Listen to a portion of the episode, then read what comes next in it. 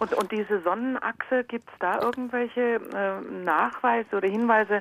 Weil die hatten ja auch so Sonnenuhren, wo dann die Zeiger in bestimmte Richtungen... Ja, selbstverständlich. Haben Sie äh, vielleicht ein Bild von Machu Picchu im Kopf und dem äh, ja, genau. sogenannten Sonnenstein im Kenko? Ja, genau.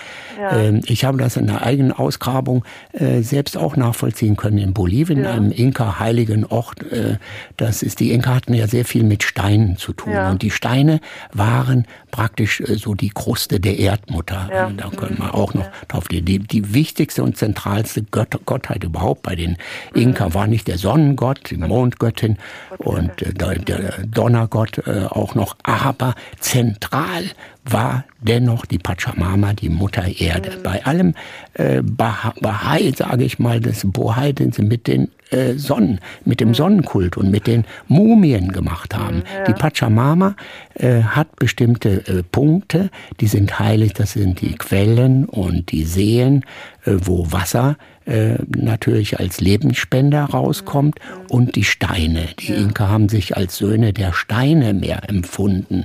Und diese Kenko hat dann natürlich direkt mit der Sonne intensive Verbindung. Vielleicht energetische, ich weiß es nicht.